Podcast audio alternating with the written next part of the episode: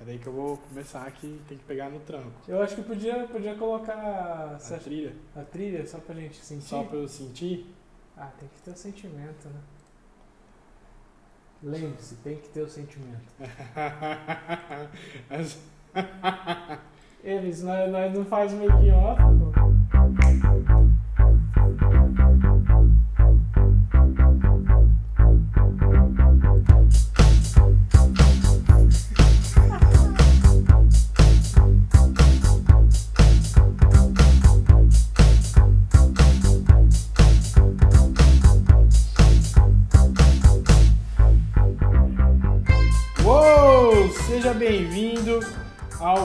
Podcast Papum da Inovação, podcast Fisherman. da Fisherman. Eu sou o Leonardo Tamburuz, arroba Léo Tamburuz, estou aqui junto com o Isaías Jacomelli, arroba Isaías Jacomelli. querido, famoso Jake. Nós somos sócios da Fisherman, uma empresa em assessoria em gestão estratégica, assessoria em negócios. E nós estamos iniciando o nosso podcast. Quero fazer uma menção aqui também aos nossos sócios, Vitor e Marcelo. Logo mais essa audiência que estamos construindo do nosso podcast irão conhecer Vitor e Marcelo. E eu queria aproveitar para contextualizar, a gente está começando agora esse, essa ideia, esse um piloto, você, que está ouvindo, você não tem ideia a vergonha que é e só tá eu e o Isaías na, na sala e o ventilador ligado e mais ninguém, mas parece que tem 353 pessoas aqui olhando pra gente agora. Exatamente. Então, para contextualizar você, é, a nossa empresa ela se propõe, ela tem como propósito de valor a encontrar estratégias para que a gente possa trazer uma perspectiva para os empresários atualizada e inovadora do mundo, trazendo novas soluções para os seus negócios. E aí, com, com essa construção de empresa, a gente entendeu que a gente deveria gerar conteúdos para compartilhar para a comunidade de negócios, para as pessoas, para os nossos amigos, trazer, é, abrir aqui um espaço para outras pessoas também trazerem e contarem suas histórias. Então a nossa ideia é estar gerando conteúdo e compartilhando experiência. Então o nosso podcast ele vai, a gente vai trazer alguns momentos engraçados, né, Isa? A gente tem aqui, por exemplo, o momento das citações do Instagram que a gente vai compartilhar com você. Nada com pérolas, né? Nada como pérolas, memes ou memes, que eu nunca sei o jeito certo de falar. É meme ou meme? Olha, cada um segue seu coração. Cada um né? segue o seu coração. Pode ser meme, pode ser meme. vale é a experiência. E a gente quer trazer esses memes ou memes aí do mundo dos negócios, é, dos esses empreendedores hoje de Instagram. Tem coisas engraçadas, tem coisas que agregam, né? São conteúdos de valor. E aí a gente vai trazer, além dessas brincadeiras que a gente quer fazer, a gente quer trazer notícias, o que está acontecendo, quais são as tendências dos negócios, é, o que, que os, os maiores portais de notícias estão trazendo estão falando, e a gente quer trazer isso para você, comentando na nossa perspectiva, que a gente acredita em alguns princípios e valores para fazer negócios de uma maneira que você realmente é, siga esses princípios e cumpra sua proposta de valor, ajudando as pessoas. E, e a gente também vai trazer convidados especiais. Com certeza. A gente vai falar para você daqui a pouco quem que é o nosso primeiro convidado do segundo episódio, que é o próximo episódio. É, e aí sempre, a gente sempre vai trazer uma notícia principal, algo que a gente vai comentar um pouco mais sobre o assunto. É, e eu espero que no futuro nossa audiência interaja com a gente, é, mande dúvidas, mande perguntas. Então, é, se você está ouvindo esse podcast, você está fazendo parte é, de uma construção que para nós é muito importante e a gente vai querer incluir ao máximo a nossa comunidade. Então, Isaías, traz para nós aí o que, que você tem aí na pauta aí, que a gente tem uma pauta, cara. A gente é, somos, or- somos organizados. pauta, somos certeza. organizados. Nós somos. A gente gosta de falar que a gente é nerd e a gente gosta de fazer listinha para as É. coisas, na verdade. Muitos to-dos. Nossos to-dos. Então vamos com o nosso momento de citações no Instagram. Pam, pam, tss, pananana. É. Qual que é a citação que a gente tem hoje, Léo? Nós temos a seguinte citação: Ideias valem 10 centavos a bacia. Jorge Rocha, meu avô. No, No caso, no caso, Avô do Thales Gomes. Avô do TG, Thales Gomes, fundador da Easy Tax. Aí ele vendeu Easy Tax, fez muito dinheiro e fundou a Singu. Então, tá mais... e tá fazendo mais dinheiro, gestão 4.0, é um cara super empreendedor. E, e a gente gostou dessa citação que faz sentido, né? Completo. Ideias, você pode ter várias ideias. A gente, inclusive, esse podcast ele foi uma ideia para nós, num período que a gente pensou, cara, vamos fazer, não vamos fazer. Vamos gerar e... uma experiência com aquilo que a gente gosta de fazer. Exatamente, compartilhando. Exato. É, a gente percebeu que tinha muita conversa nossa, às vezes que a gente não estava gravando, mas, pô, imagina se a gente compartilhasse isso. E a gente decidiu tirar do papel, por exemplo. Por quê? Porque a ideia, o que, que eu vou fazer com essa ideia? Eu posso fazer essa ideia, não vou fazer, não vai gerar nada, ela não, não acontece. E a gente trouxe aqui para a realidade a nossa ideia. Inclusive a gente está, vamos dizer assim, improvisado. Né? Nós estamos aqui improvisados. Se Deus quiser, chega logo nossos microfones, a gente vai criar um, um ambiente melhor. Mas tem mais coisa que a gente tem ideia, né, cara? Ideia de começar uma dieta, ideia de começar academia. curso, curso, começar uma academia desenvolver alguma coisa dentro do seu negócio, da sua empresa, que você de repente sabe que está precisando, mas você tem só fica só no campo da ideia. Projetos. Essa semana a gente teve essa semana e semana passada na Fish nós tivemos duas reuniões com duas, dois empresários, empreendedores com ideias de negócio. Mas olha essa perspectiva, Isaías. Os caras vêm com a ideia e eu acho muito legal, sensacional. Ideias não são ruins mas nenhum embasamento. O que, que você me diz disso? Desses caras que só tem o achismo. Eu não sei você, mas eu, eu fico impressionado com a capacidade das pessoas de achar as coisas. E elas acham as coisas com uma certeza incrível, né? Só que se a gente, a gente tem o nosso ditado, sem dados não tem como a gente ter conversa. Então se a gente parar para pensar a partir desse ponto, não tem como eu afirmar com certeza que um negócio vai conseguir dar certo se nem com os dados eu consigo ter 100% de certeza, imagina completamente no escuro. Exatamente. Então é o momento que às vezes o cara tá achando que ele tá sendo completamente inovador, mas na verdade ele tá entrando no mercado que pode até já estar tá saturado. Já, já dizia Rei Salomão, né? Exato. Já dizia Rei Salomão que você acha que isso é novo, aí ele fala assim, né não.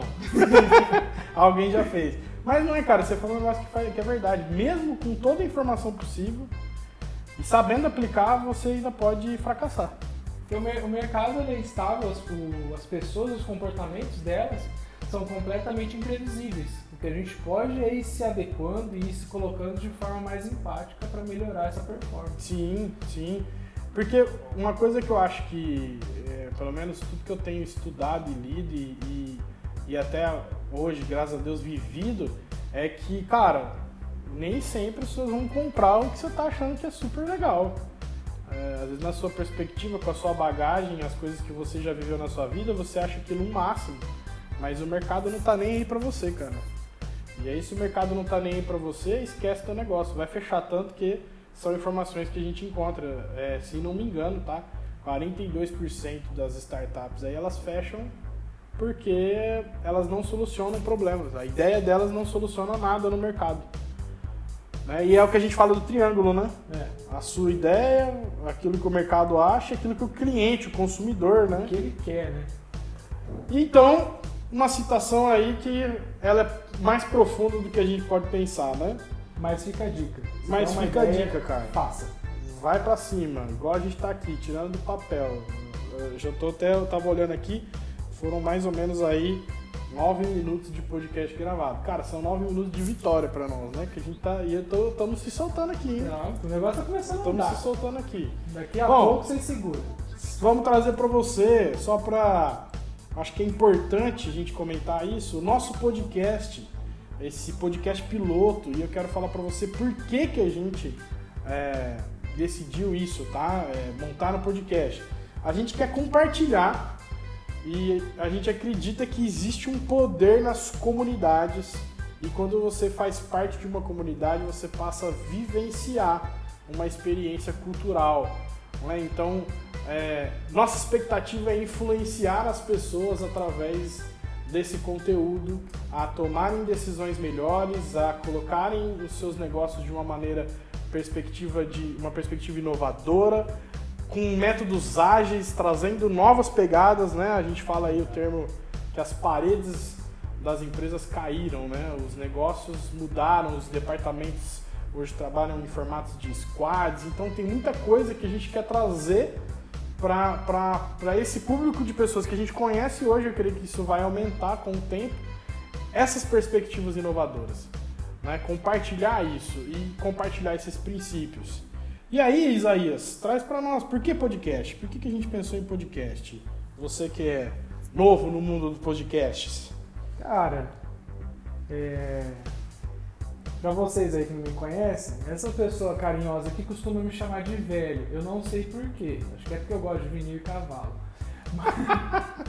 Mas o podcast, para mim, é um universo um pouco novo. Só que a gente. Ele já sabia disso, menino rato dos podcasts. Só que a gente viu a, o tamanho da possibilidade de conseguir conectar o nosso público, conectar direto com você com o que é o nosso universo com o que a gente mais gosta, que são leitura de dados, interpretação de dados e pensar realmente na melhor experiência para o comportamento consumidor. Então isso a gente descobriu que passa até pelo podcast, que é uma tendência muito grande de comportamento, de consumo de conteúdo e conecta até com o nosso estilo um pouco descontraído de ser. É, a gente pensou muito no, no, no formato, né? E... É dinâmico, volátil. Né? Fizemos um benchmark Fizemos um benchmark de podcasts aí.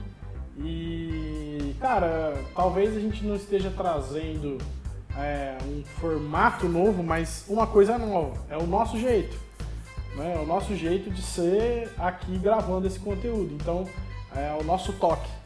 E, e, a nossa empresa nasceu por causa disso, né, cara? Com certeza. Uma ideia de que a gente, a nossa perspectiva é, poderia trazer esse poder de influência e valor para as pessoas. E eu acho que o podcast é um excelente meio para isso, no momento que a gente está, né? Bom, vamos para o próximo assunto? O próximo assunto é o que está rolando na Forbes BR, né? Então a gente combinou aí de nesse momento do nosso podcast, a gente abre aqui ao vivo o site da Forbes Brasil, né? Você que não conhece o site da Forbes, Forbes é um site de negócios é, originalmente nos Estados Unidos, e aí é, tem a, a, a, central brasileira que gera conteúdos voltados aqui para o Brasil, trazendo coisas também traduzidas do mercado.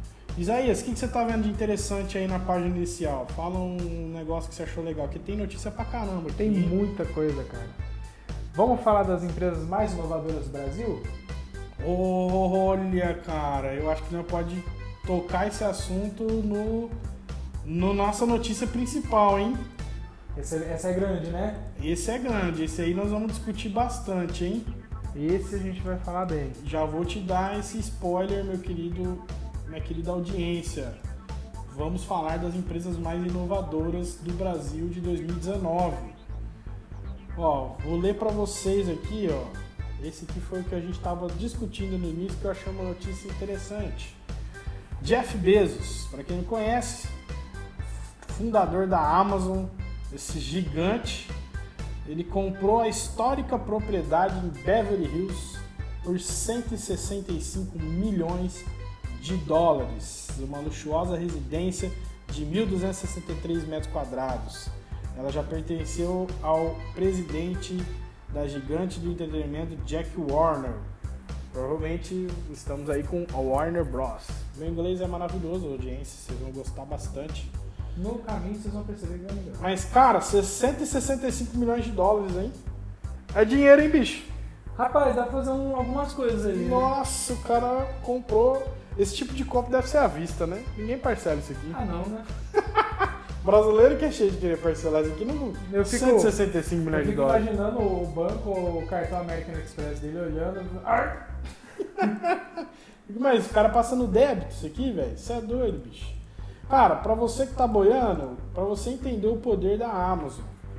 É, recentemente eu tava lendo um artigo de um cara chamado Samidana.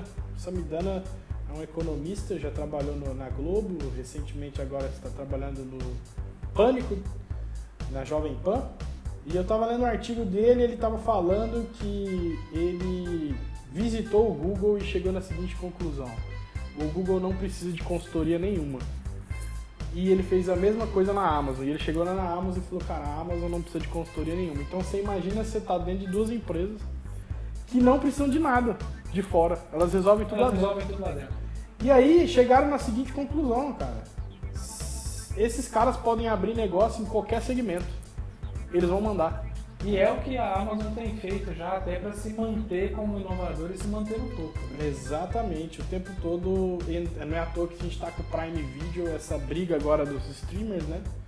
Dos canais, a Netflix, é, Disney Plus. Estamos na expectativa, né? De Disney Plus. Então, cara, o Jeff Bezos é esse cara. É o cara que criou esse gigante, a Amazon, que tá dominando o mercado. E aí fica a linha de pensamento da Amazon de diversificação, né? Que ele estava fazendo um estudo de tendências essa semana e estava relembrando que em 2013 a Amazon era destaque de inovação em inteligência artificial e robótica. Uma Que empresa isso, que na verdade começou como uma loja virtual de tudo. né? É, é muita. Focou na logística, negócio de livro. E... Olha isso, cara, é surreal. Os e caras ampliou, são. né? ampliou o horizonte demais. Ó, mais uma notícia aqui que tá na página inicial da Forbes. Conheço champanhe artesanal que quer mudar o mercado. Cara, eu, eu- eu já fico curioso, né? Que eu já fico pensando assim, o que, que isso pode ser tão impactante que mude o mercado? Né? E aí você abre o artigo aqui, até agora eu não vi nada de diferente. Você tá lendo aqui, você não vê nenhuma coisa diferente desse champanhe. Exceto que hoje é uma vinícola que está entre as 10 maiores produtoras de champanhe de volume do mundo. Esse tal de a família Teitinger, uma tradição em fazer champanhe. E os caras estão trabalhando aí com um modelo de negócio inovador, é, fazendo uma menor quantidade desses champanhes e trazendo um champanhe artesanal. E aí, para você ter uma ideia, são menos de 300 mil garrafas por ano. Eu não sou um grande é, apreciador de champanhe. Você gosta de champanhe, senhor Isaías? Olha, não é algo recusável em momentos mais comemorativos, é verdade? Cara, mas agora eu identifiquei aqui a inovação. É barato, são 600 euros.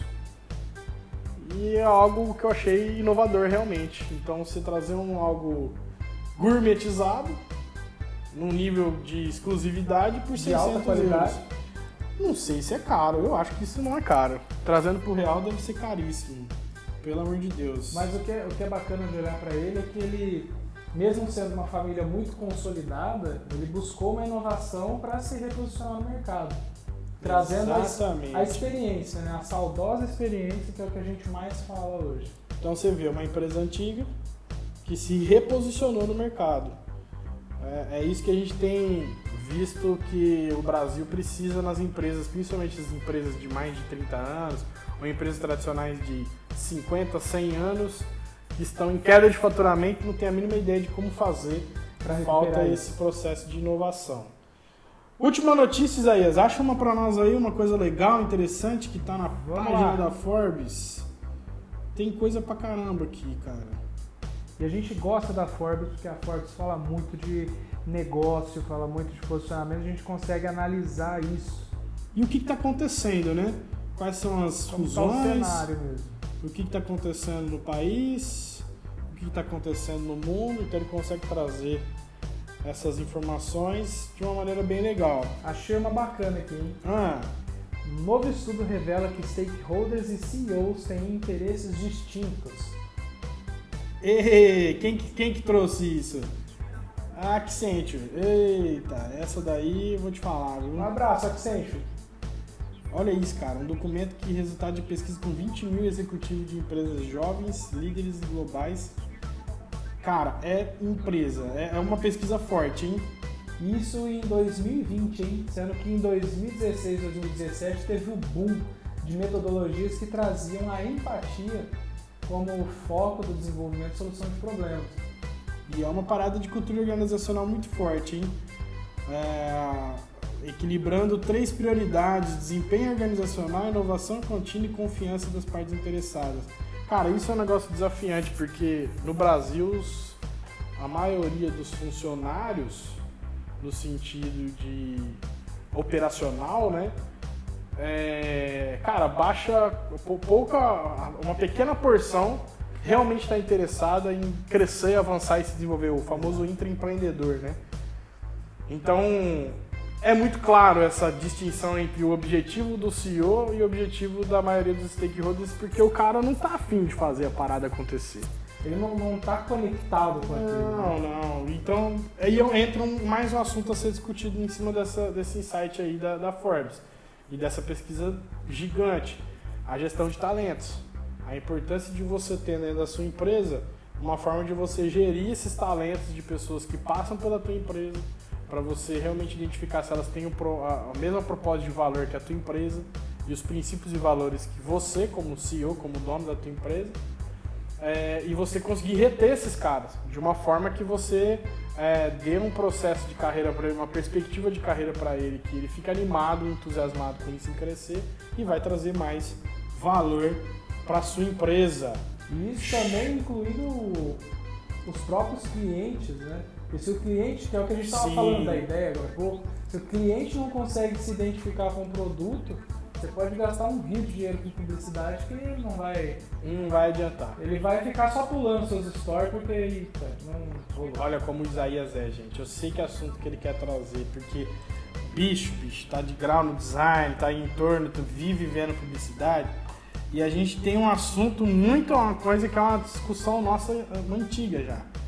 A maneira com que as pessoas, principalmente os microempresários e os empresários regionais, eles encaram a publicidade e marketing e é uma perspectiva de redes sociais que é impressionante. Os É. caras são muito ultrapassados.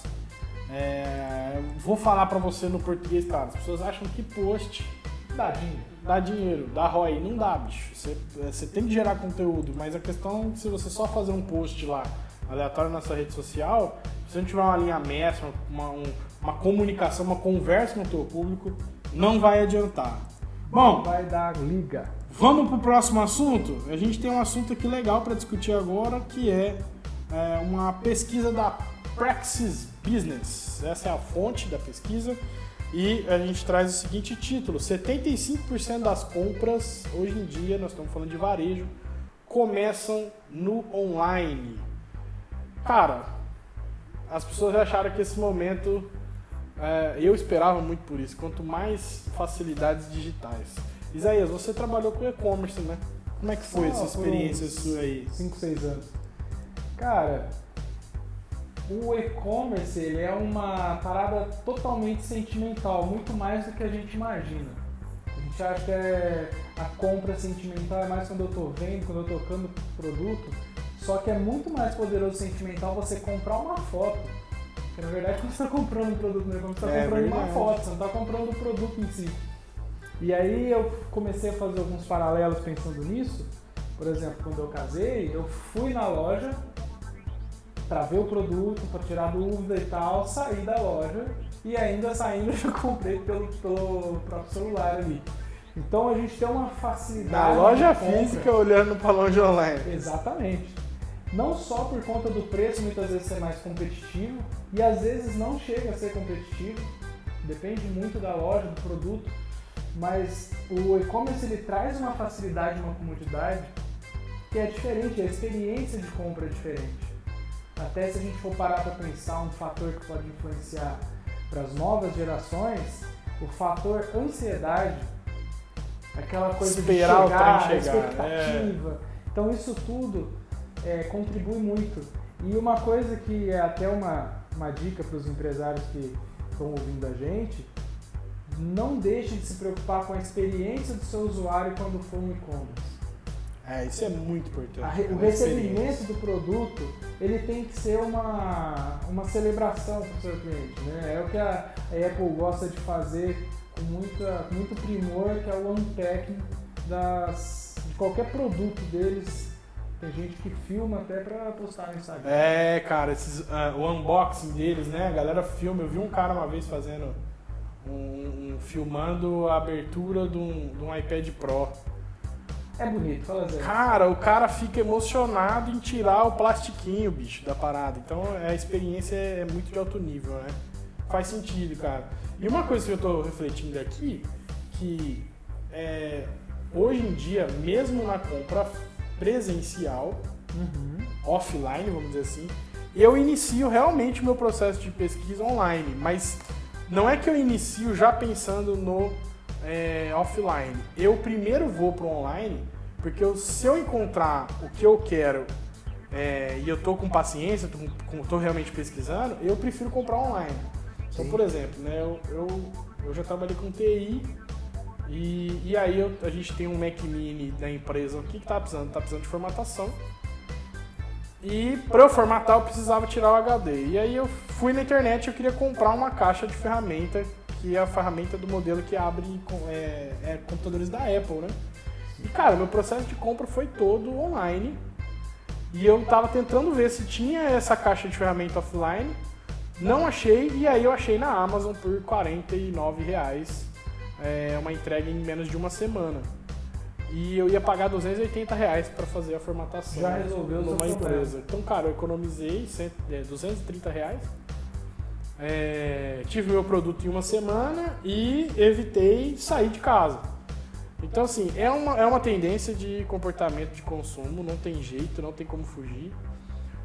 Acho que é muito importante deixar a experiência mais possível intacta no sentido de experiência do que você teria no offline para online. A gente tem casos de, por exemplo, delivery, que é muito difícil empresas de food service entregarem o mesmo nível de, De de experiência do. é, qu- quase nenhuma entrega. É muito raro, você vai ter poucos casos que conseguem fazer isso. Mas eu creio que as empresas precisam se posicionar em, em cima desse estudo, a empresa precisa se posicionar. É, o que, que ela pode fazer para ter uma presença digital forte o suficiente para que seja online ou seja offline, o cara, a- o cliente opte por comprar na empresa, no, no- no seu negócio, pô. Então, se o cara entra, eu, por exemplo, se eu entro vejo o Instagram zoado, Você não tem coragem comprar. site zoado, eu, a minha tomada de decisão é outra, bicho. Eu já falo, ah, não, velho, nem eu, eu desanimo, não sei você. É, o que, o, a minha linha de pensamento vai ser, você não se preocupou em deixar um site bonito é, e agradável, a minha experiência com o produto provavelmente vai ser ruim. Vai ser zoado. É a mesma coisa de um vendedor numa loja fixa que me atende mal. Eu não quero voltar mais lá. Exatamente, é? cara. Isso é outra coisa que as pessoas, é, as empresas ainda erram muito. O atendimento, é, talvez você tenha uma bela da presença digital, só que você chega lá na loja e a expectativa é outra. Você chega lá, a realidade, né? A expectativa é diferente da realidade. Você, você vê como é interessante. Tem um dado aqui do Google que eu acabei de pegar. Como os consumidores brasileiros usam o Google na sua jornada de, de compra. 65% dos consumidores brasileiros usam o Google antes de comprar algo novo. 62% usam para descobrir ou encontrar uma nova marca. E 59% usam para descobrir ou encontrar um novo item ou produto. Então a curva ficou tão grande já que às vezes a pessoa está usando o Google para descobrir o que ela vai comprar acerca de alguma coisa. Cara, Não necessariamente ela já está querendo comprar alguma coisa. As pessoas têm que entender que o Google já manda no mundo, né? Exatamente. O Google manda no mundo, cara. Não tem o que fazer. Eu tive uma discussão essa semana, gente, tem nada a ver com o assunto, mas eu tenho que compartilhar, tenho que tirar isso dentro de mim. Se liberta. Que era uma conversa que eu, aí eu- eu- a gente tá tentando inovar num processo e, e, ah, mas é, e as pessoas que não têm Gmail? Eu falei, "Pô, cara, tá errado. Se o cara não tem conta no Google, ele tá errado. Deu pau em algum momento Não, velho. Não é. Ai, eu tô tá dificultando. Cara, se você é um empresário e não tem uma conta no Google, que mundo que você tá, meu irmão? Que mundo que você tá? Se você é empresário e não tem Google Meu Negócio, se você é empresário e não tem uma- um Google Drive, não tem uma conta na nuvem, não tem YouTube que precisa de conta do Google, que mundo que você tá, cara? Não tem sentido isso, bicho. É, Pelo amor de e Deus. é legal você falar do YouTube. Tem um, um dado que agora eu não estou lembrando dele específico, mas a quantidade de pessoas que procuram informações de produtos antes de comprar no YouTube é extremamente grande. E Isso para produtos de bens de consumo não afeta tanto o serviço. Mas Mas O pra você ver como faz sentido essa pesquisa. que trabalha com, com a venda de produtos, ele precisa se preocupar é, em trazer conteúdos de vídeo na demonstração daquele produto ou alguma coisa, que com certeza ele vai conseguir aumentar o market share.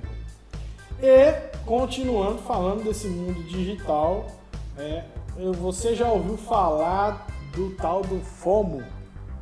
Que FOMO? deve ter uma. Essa sigla é em inglês, então não deve ser FOMO que se pronuncia. Deve ser FOMO, alguma coisa assim. FOMO, Isaías, seu inglês é melhor que o meu. Fala pra galera o que que significa FOMO. FOMO significa Fear of Missing Out. É o medo de perder alguma coisa ou ficar de fora nas redes sociais. Cara, já vamos direto ao assunto. É, Dedo na ferida. A gente sofre na ferida. disso, a gente sofre disso. É, eu não sei a idade é, que você que está me ouvindo agora tem, mas eu tenho 27, o Isaías tem 62, não. É, quantos anos você tem, Isaías? Era pra falar de verdade, não dentro da cabeça. 29. Isaías com 29. Cara, a nossa geração, eu acho que essa geração mais nova sofre mais ainda, Sofre. mas, cara, a gente sofre disso. É, a expectativa, a realidade, a questão da. É, para você que não entendeu o que a gente está falando, é, um, é um, literalmente uma síndrome que acontece pelo vício que você tem das redes sociais. Então, assim, é, as empresas hoje elas se aproveitam disso que você já tem, que foi causado pelo, por esse sistema da- das mídias sociais. Não necessariamente alguma empresa trabalhou para criar isso, tá? Mas elas já se aproveitam disso, por quê? Porque É uma tendência de comportamento. é, cara, e a gente tá. A gente tá. é, não adianta, existe esse vício. Se você realmente acorda e a primeira coisa que você faz é mexer no celular, você já é uma pessoa que tem um vício. Né? Você já está dependente daquilo, você não consegue ficar sem por muito tempo. Né? E aí o, o, o FOMO, ele é uma síndrome que você tem uma sensação de que todo mundo está participando de alguma coisa e que você está ficando de fora. Exato. Recentemente a gente viu a força disso. É, isso não é novo, tá? Mas a gente presenciou isso num evento que a gente ia participar, que a gente participou nesse fim de semana, que aconteceu em três estádios no Brasil, é, em Brasília, no Allianz Parque e no Morumbi. A gente foi no do Morumbi, é, mais de, de eram 50, 130 Foi mil mais de pessoas. 140 sim, sim. mil no É, balanço sim, final. 50 mil pessoas em cada estádio, 30 mil em Brasília. Cara, surreal.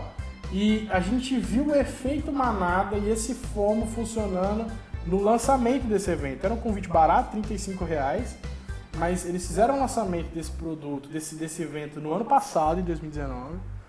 É, não sei se você lembra disso, mas a gente estava no WhatsApp conectado e aí fizeram o lançamento. Cara, foi uma correria para comprar ingresso desse negócio. Com o movimento. E, cara, foi abrindo estádio, foi abrindo estádio. E o FOMO, é, as pessoas que estão conectadas, elas passam por esse momento.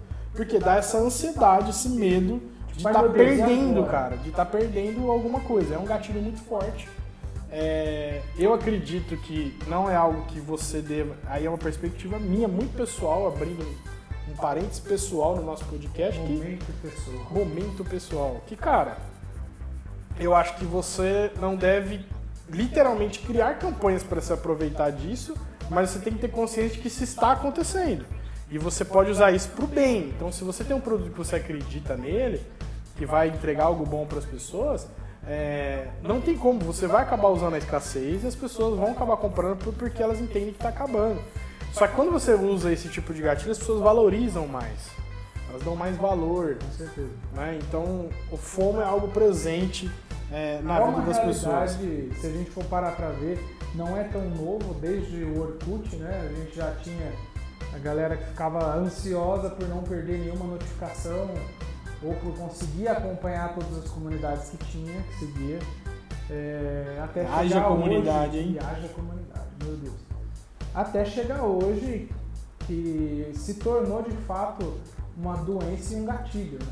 Ah, eu tô, tô, tô vendo aqui o nosso artigo, ó. É, Cara, a primeira vez que ele foi identificado foi em- nos anos 2000. Foi em 2000, um cara chamado aqui Dan Herman, é, pelo que eu entendi, que foram pessoas que sofreram dessas experiências. É, Começaram a diagnosticar isso. E aí os psiquiatras começaram a olhar para isso é, literalmente é, é, a publicidade que vai inserindo esses slogans, como eu estava falando agora. É, é, o sistema das mídias sociais que insere esse slogan de você não pode perder. Né? Isso incentiva essas reações é, do FOMO. E aí uma coisa legal que eu acho legal trazer, é, ainda mais grave, a gente está vendo isso agora por conta dos stories. Os stories do Instagram, né? Essa, essa coisa que o Snapchat trouxe, o Instagram se apoderou disso, empoderou disso, né? E, cara, revolucionou a maneira, porque você, você já não é mais o feed, você compartilha o seu dia a dia em formato de vlog, que o antigo YouTube, né? Tinha muito vlog, ainda tem, né? Mas. E, e você faz esse movimento, cara. A gente segue muito o Rafa Velar, né? O cara da Velar Media. E o Rafa, ele mostra o dia dele inteiro ali no Stories. Então você acompanha. Então, o FOMO, ele vai agir de que forma? Se você está sentindo esse medo, essa ansiedade de não perder aquilo. Né? De não ficar de fora daquilo lá. Sensacional, galera. É um, mais um assunto aí. Espero que tenha trazido é, algo novo para você, uma perspectiva. Nesse momento agora nós traríamos o nosso convidado, porém é nesse podcast piloto, o convidado é eu e o Isaías. Pô, te convidei. Tudo bom? a gente se convidou, então a gente estendeu até aqui para poder trazer para você um pouco mais de conteúdo na nossa perspectiva. No próximo episódio do Papum da Inovação, nós teremos Marcelo Teixeira, nosso sócio. A gente chama ele de o Cabeça Branca, né? É o, é o sênior da parada é o nosso sócio mais velho, mas a gente fala que é mais experiente, para ele ficar feliz. E ele vai ouvir esse podcast e vai ficar bravo. E a gente fala também que ele é o mais bonito porque ele gosta. Que é o Clóvis Ney, que é muito importante. E, cara, o Marcelo é um cara que tem uma experiência muito grande, é um gestor nato e trabalhou como executivo de uma grande corporação em São Paulo. É, já teve outros negócios, já, cara, já trabalhou de quanto foi? Coisa trouxe inovações no segmento de livros, ele vai contar essa história. E ele vai estar trazendo um pouco da perspectiva dele, é um cara que gosta muito de falar de inovação, então a gente tem aí o, o nosso o primeiro convidado, que será no segundo episódio, Marcelo Teixeira. E aí a gente vem agora para o momento, para quem você manda um abraço? Isaías Giacomelli, para quem que você manda um abraço hoje, cara? Rapaz, olha, confesso que eu fiquei pensando muito para quem que eu iria mandar um abraço hoje. E como a gente está começando, tirando a ideia do papel, mandando tudo para cima, hoje eu mando um abraço para você. Ô, oh, meu querido, manda um abraço para mim, cara. Meu Deus do céu, que honra, mas que honra.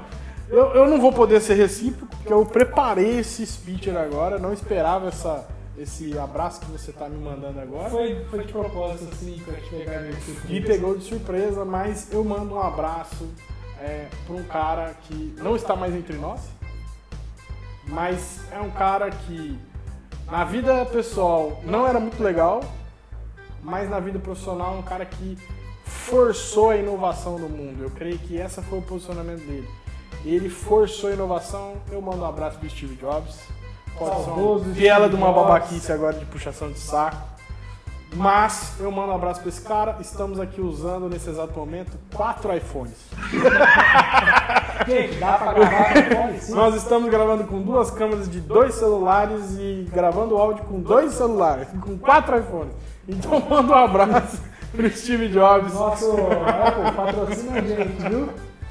Galera, é, vamos agora pro, pro nosso tema principal que é o Isaías trouxe esse spoiler lá, eu acho que foi um easter egg, não sei se você prestou atenção, mas o nosso tema principal que é saiu uma lista das empresas mais inovadoras do Brasil em 2019 e a gente vai trazer aqui essa lista e a gente vai escolher algumas para comentar, tá? Não vamos comentar de todos os cases, a gente já está aí com quase 40 minutos de podcast, então a gente vai só comentar por cima como a gente não teve convidado, a gente estendeu um pouco a outra parte da nossa programação. Então, quero trazer aqui para você, o Isaías vai ler junto comigo essa lista. A gente tem é, na lista das empresas mais inovadoras do Brasil.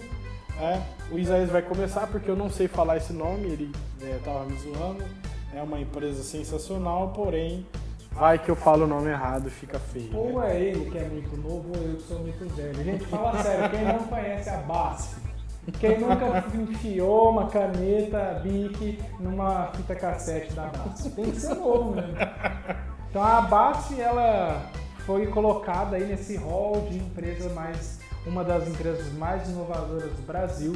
Seguida do Hospital Israelita Albert Einstein. Quem nunca ouviu também falar do Hospital Albert Einstein, para quem tá a par aí das novelas da Globo, sempre os artistas, os famosos, os ricos são tratados no Albert Einstein. Né? Mas, é, por que, que eles foram inovadores? É uma análise preditiva de dados e uma incubadora de startups são uma das estratégias do hospital. Isso é surreal, cara. Você tem um hospital se posicionando no universo de startup. O que, que a gente tem aí no próximo?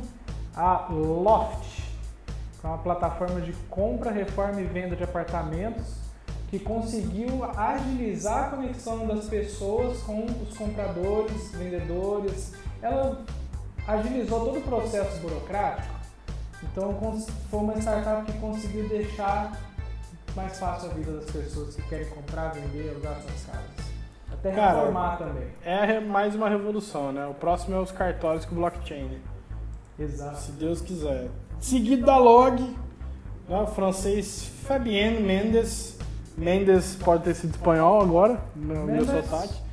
Percebeu o gargalo nas empresas brasileiras e inovou o setor de logística. Planeja aí 5 milhões de entregas por dia em 2025. Cara, isso é surreal. Surreal. Então é um mercado que a gente tem hoje, né? É um mercado que ele aumenta as mortes de motoqueiros no, no estado de São Paulo, porém é, é a facilidade da logística de uma forma inovadora.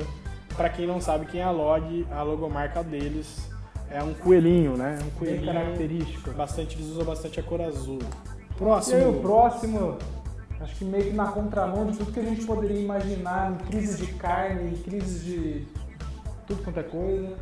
Mafrig Global Foods. Os caras são tradicionalmente como frigorífico, começaram a trazer produtos inovadores no time das tendências do universo vegetariano, nas tendências da sustentabilidade, com inclusive hambúrguer vegetal. Cara, esse é um mercado que, inclusive, é um cara que logo logo a gente vai trazer para o nosso podcast como convidado especial. Não vou dar esse spoiler, mas a gente estava discutindo uma vez sobre isso que e ele fez uma reflexão que faz muito sentido.